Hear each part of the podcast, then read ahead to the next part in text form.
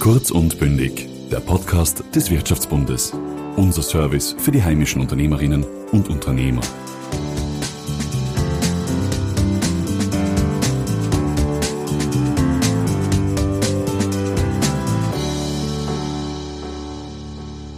Herzlich willkommen zu einer neuen Folge von unserem Podcast Kurz und Bündig, der Podcast des Wirtschaftsbundes. Wir melden uns heute mit einer Bundesländeredition. Wir melden uns aus dem Burgenland und wir haben uns vorgenommen, Ihnen ein bisschen die Funktionäre hinter den Kulissen vorzustellen, denn jeder von unseren Funktionären hat ein besonderes Talent und darum freue ich mich ganz besonders, heute hier bei uns zu Gast zu haben, Bernhard Rauchbauer. Begrüße dich, lieber Bernhard. Hallo Kurt, schön da zu sein bei dir.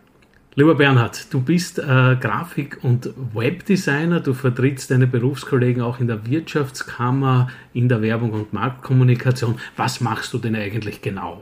Ja, ich bin schon seit 20 Jahren selbstständig äh, als Werbedesigner und ich habe sehr viele Kunden in allen, vor allen Bereichen eigentlich, also eher kleine Mittelbetriebe und ich liebe, was ich tue und das habe ich damals meinen Beruf ergriffen. Dein Einstieg in die Selbstständigkeit, das ist ja ein bisschen anders abgelaufen als sonst. Du kommst ja eigentlich von einer anderen Schiene. Du warst zuerst Angestellter, bevor du dich selbstständig gemacht hast. Wie ist denn das passiert bei dir?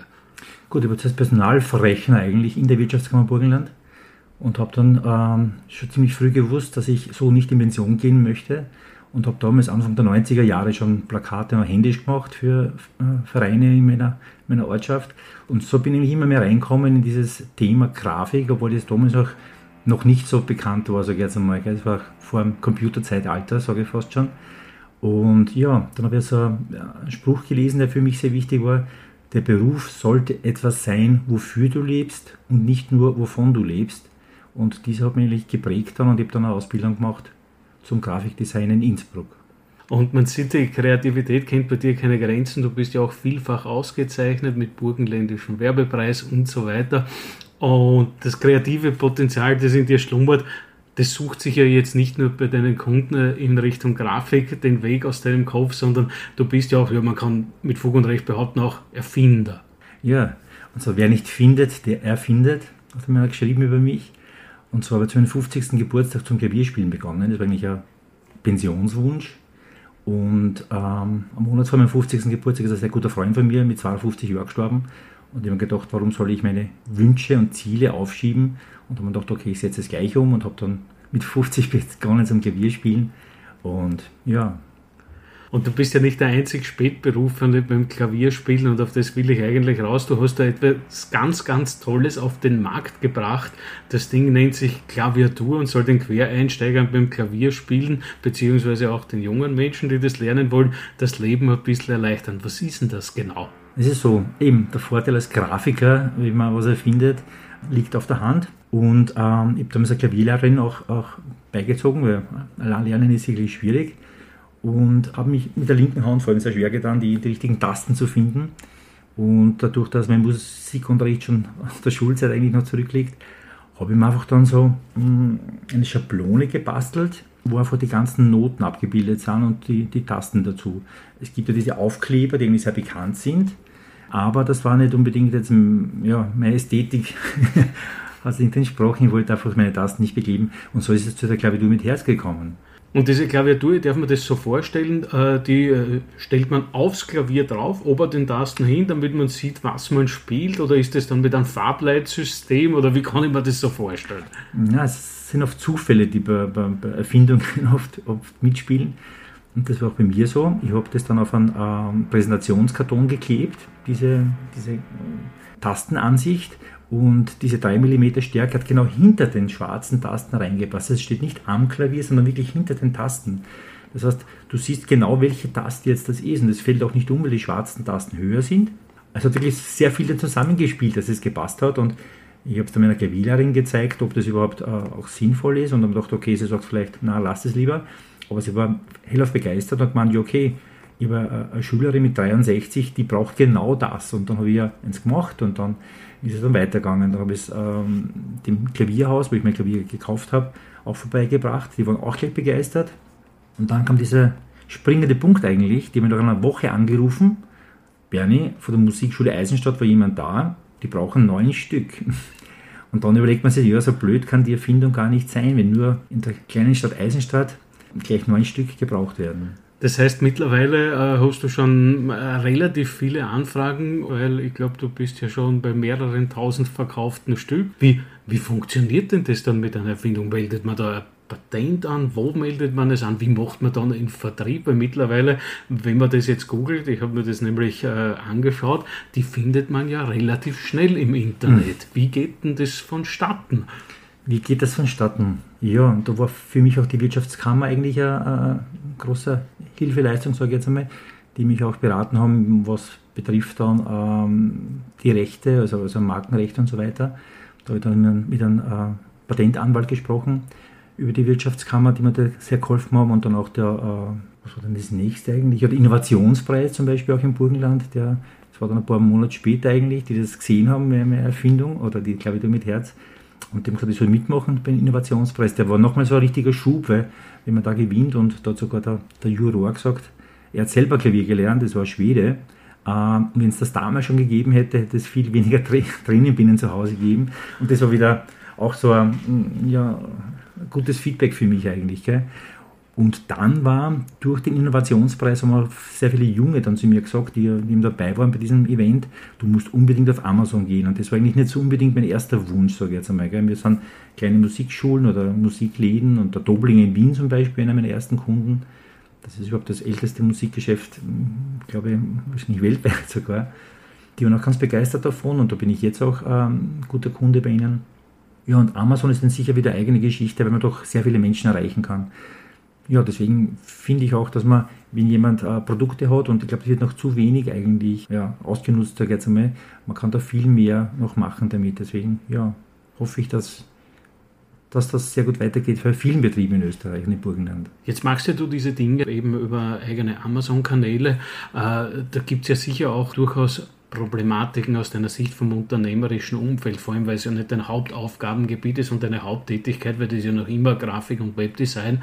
Auf welche Herausforderungen muss man sich denn da als junger Mensch oder als junger Unternehmer generell einstellen, wenn man jetzt mit Konzernen wie zum Beispiel Amazon zusammenarbeiten will, äh, damit man dort gelistet ist? Oder gibt es auch andere Vertriebsmöglichkeiten, die du in Erwägung ziehst? Du hast vorher die Musikhäuser erwähnt. Was ist denn da ein guter Mix oder auf was muss man sich denn da gefasst machen? Als junger Unternehmer? Ähm, gefasst machen ist ein gutes Wort. Wenn man ganz am Anfang oft wissen würde, was auf einem zukommt, weiß nicht, würde man es einiges anders angehen. Aber man muss einfach, glaube ich, auch ähm, oft Risiken eingehen und einfach sagen, okay, probier es jetzt ganz einfach, weil sonst wären sehr viele Erfindungen nicht gemacht worden. Wenn man immer alles abwägt, geht es, geht es nicht, sondern einfach sagen, okay, probieren wir es, was soll es sein? Also wirklich eher, eher äh, ja, versuchen, testen, probieren, dran glauben. Äh, Im Internet heutzutage ist also die, die beste Möglichkeit, sich zu erkundigen, zu googeln. Und vor allem, was jetzt sehr wichtig ist, einfach an das Produkt selber glauben, an sich selber glauben. Ich glaube, das ist auch sehr wichtig, wenn man irgendwo hinkommt und wo auftritt, dass man einfach dafür brennt für die Sache. Und ich brenne wirklich für, für diese Erfindung. Sonst muss ich sagen, ist es für mich auch sehr wichtig, einfach wenn ich jetzt in eine Stadt komme, wo ich noch nicht war, schau einfach ein paar Tage vorher, was da für, Geschäfte gibt in dem Bereich, schreibe die an, komm vorbei, zeige ihnen das. Und das ist auch zum Beispiel, also es ist nicht nur jetzt der, der digitale und Onlinehandel wichtig, sondern auch das Persönliche, finde ich. Und da muss man einfach einen Mittelweg finden und ja, und das Persönliche, das sieht man ja bei dir, dass es im Vordergrund steht. Wir sind da in deinem Büro und da hängen einige Klaviaturen, die äh, von Prominenten äh, unterschrieben worden mhm. sind. Ich sehe da einen Rudolf Buchbinder, eine Ina Regen. Was, was sagen diese Menschen zu deiner mhm. Erfindung? Die müssen ja eigentlich auch schwer begeistert sein. Es ist, es ist so, es ist das Schöne daran, es war auch gleich am Anfang eigentlich, die ersten zwei Monate, wie es es auf, auf Amazon gegeben hat, wo eine Bestellung war von einem Pianisten aus, aus Deutschland, der das für sich bestellt hat und hat mir dann eine E-Mail geschickt, der ist so begeistert davon und seine Frau ist eigentlich auch Pianistin, die das auch ähm, verwendet, wenn sie Schüler und Schülerinnen unterrichtet. Und das war für mich auch so wie ein Ritterschlag eigentlich. Und dann habe ich einfach begonnen, dass einfach Künstler angeschrieben haben, weil ich doch gerne auf, auf klassische Konzerte immer schon gehe, also seit meiner Jugend eigentlich schon. Und mein, mein, mein Hero eigentlich, warum ich mit Klavierspielen beginnen wollte, war eben der David Helfgott. Da gibt es diesen, diesen tollen Film, der mit Oscar ausgezeichnet wurde. Und da habe ich einfach den Manager angeschrieben und habe gesagt, ja, ich bin der und der, ich meine Geschichte erzählt. Und der hat gesagt, ja, melden Sie sich zwei Wochen vom Konzert. Und wirklich, ähm, das war Musikverein Wien, bin ich hingekommen. Wir haben netten, nette paar Stunden dann auch noch gehabt, wo man die, die Klavitur unterschrieben hat.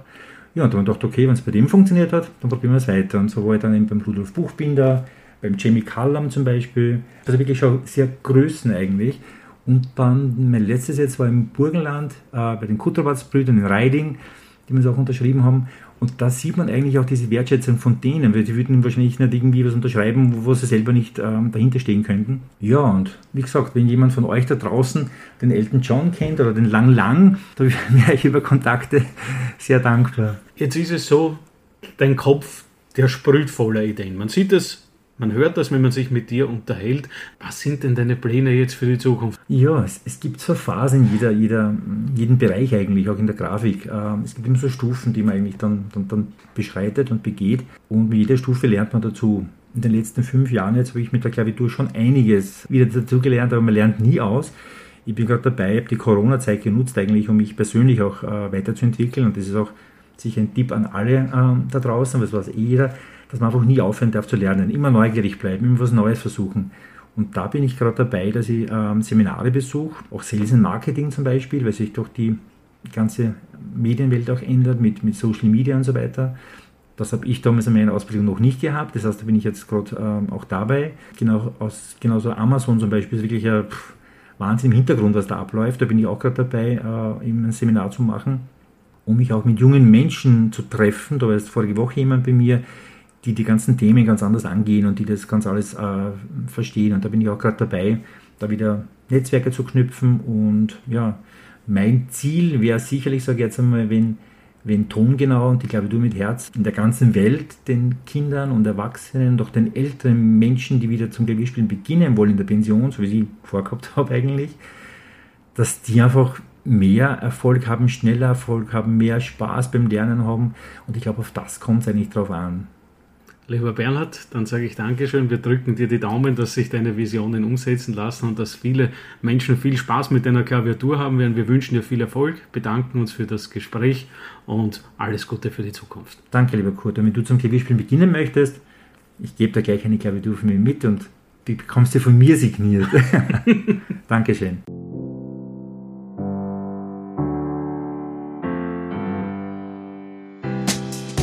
Kurz und bündig dieser Podcast wurde Ihnen präsentiert vom Wirtschaftsbund.